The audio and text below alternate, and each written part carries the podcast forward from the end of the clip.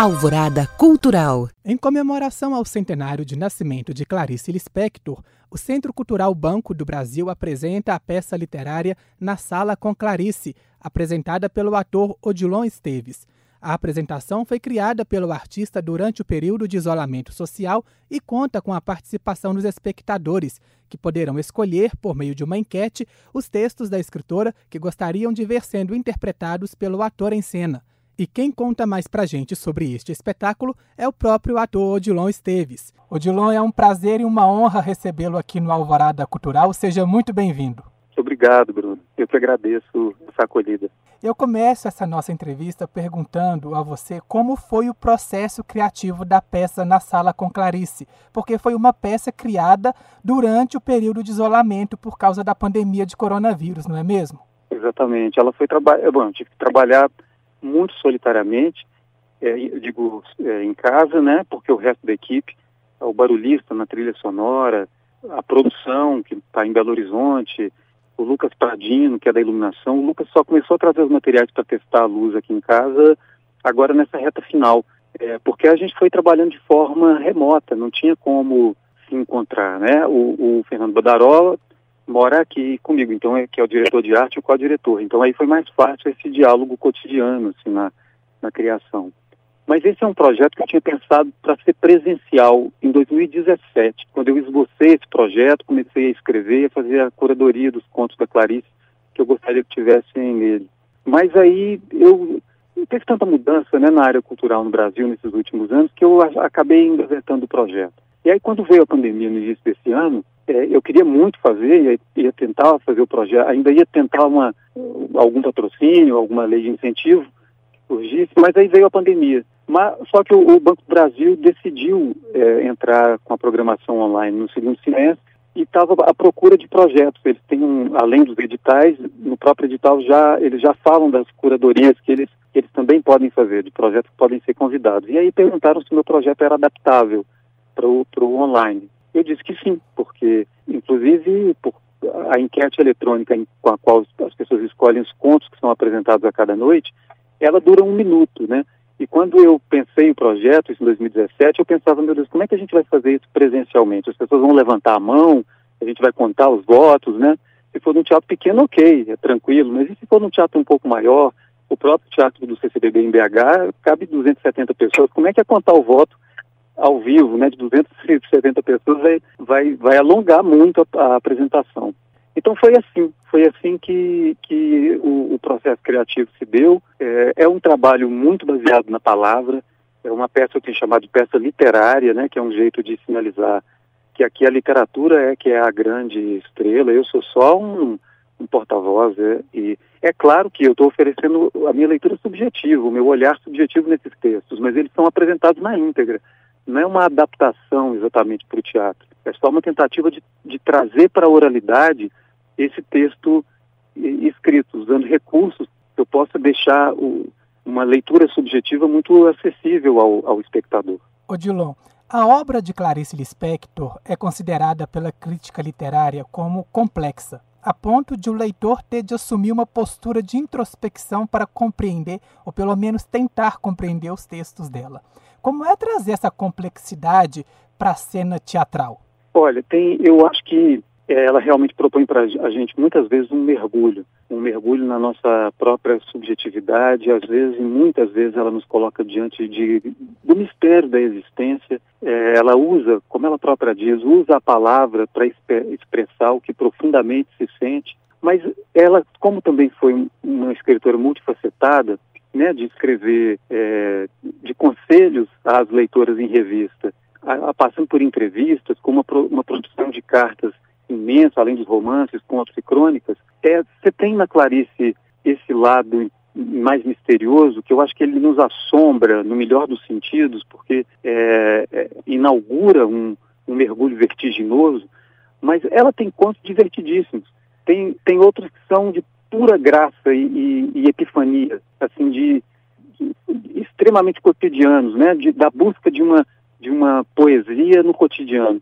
E aí, quando eu fui vendo essa seleção que eu tinha feito, eu vi que eu passava por, por muito. Era um recorte desse panorama, desse panorama vasto da Clarice. Então, você tem textos que são realmente mais vertiginosos, digamos, e alguns que são mais ligeiros, que são mais é, leves e divertidos até. Claro, e passando por aí por outros matizes, porque é uma obra muito é, variada e, e, com sua complexi e complexa, né, com sua complexidade. Pois é, e durante as apresentações os espectadores podem, a partir de uma lista né, de 12 contos e crônicas de Clarice, escolher os textos que gostariam de ver sendo interpretados por você em cena.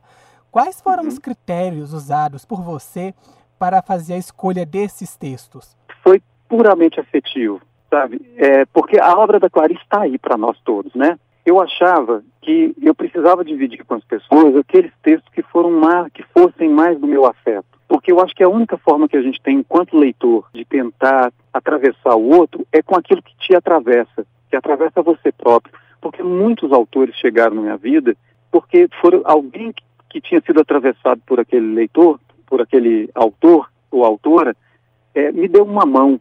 Clarice Lispector, por exemplo, eu tinha tido acesso a ela de forma intelectual no colégio, no ensino médio, mas eu não, eu, eu não me interessei, é, porque eu também era um péssimo aluno de ensino médio, eu era, eu era um terror, eu, eu queria fazer teatro, eu não queria estudar biologia, eu não queria estudar química, eu era, eu, eu era um, um horror.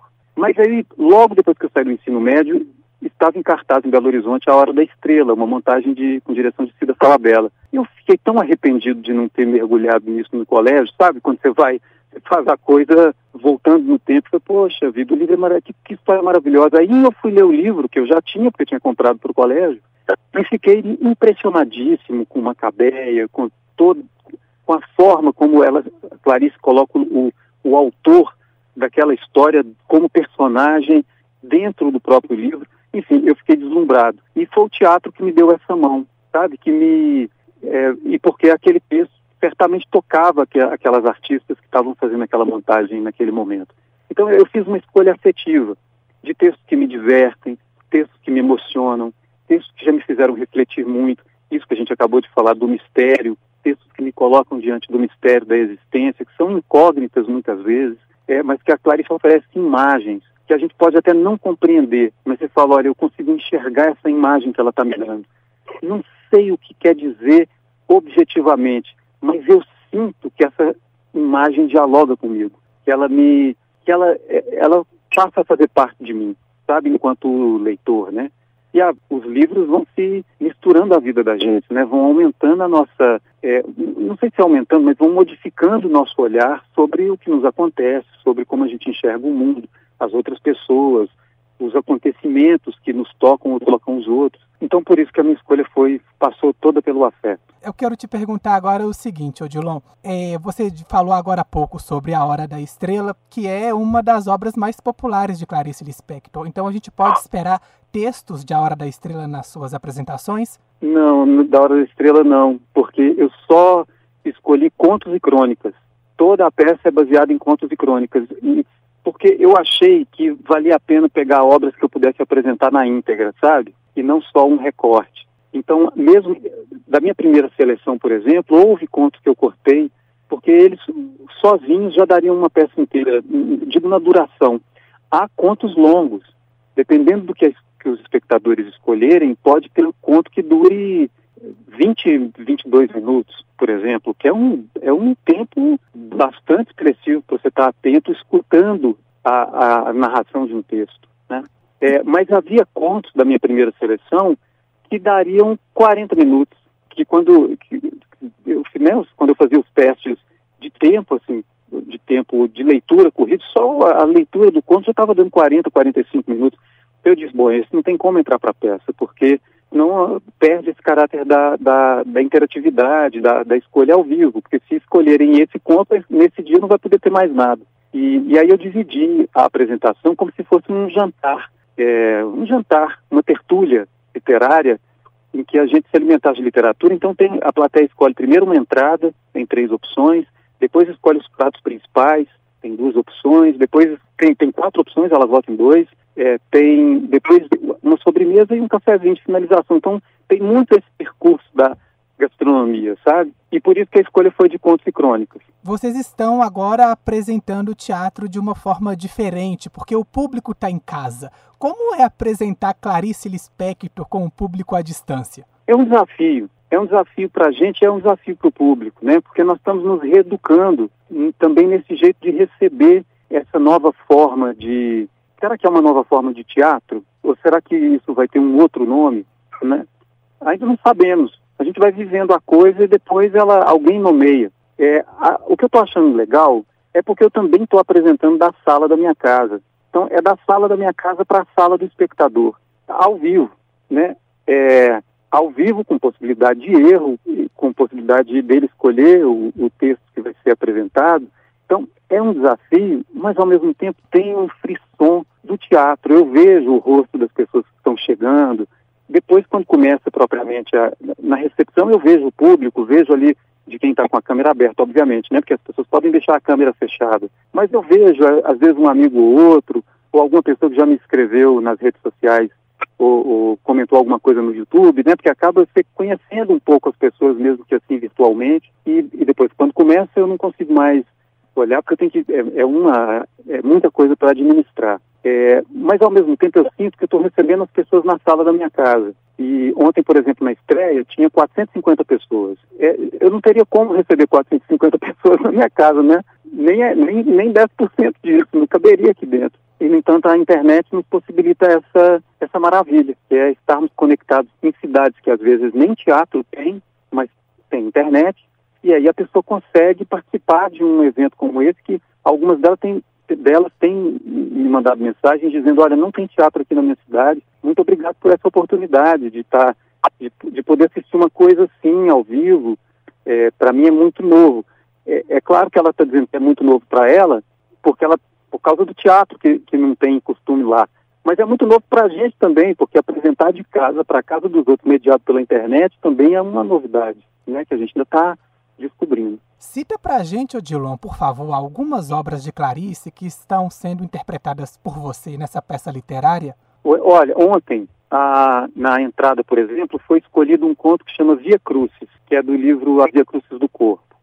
Os pratos principais de ontem tinha de opção Perdoando Deus, Uma Amizade Sincera, Restos do Carnaval e é, O Grande Passeio. Esses quatro textos são do Felicidade Clandestina é, sendo que alguns deles foram publicados em outros livros também. Amizade Sincera foi publicado como Grandes Amigos na Legião Estrangeira e no, e no, no não, na Legião Estrangeira foi publicado Via, é, Viagem a Petrópolis, que é o Grande Passeio, só que com esse título, e no, na Descoberta do Mundo foi, foi publicado Uma Amizade Sincera com o título de Os Grandes Amigos. E por aí vai. Só que ontem foi escolhido Amizade Sincera e Perdoando Deus na, na sobremesa ontem foi escolhido um conto que chama O Primeiro Beijo, que também está na Descoberta do Mundo, no livro A Descoberta do Mundo e no Felicidade Clandestina. E a finalização de ontem foi escolhido um texto que chama O que eu queria ter sido, que é do, do da Descoberta do Mundo.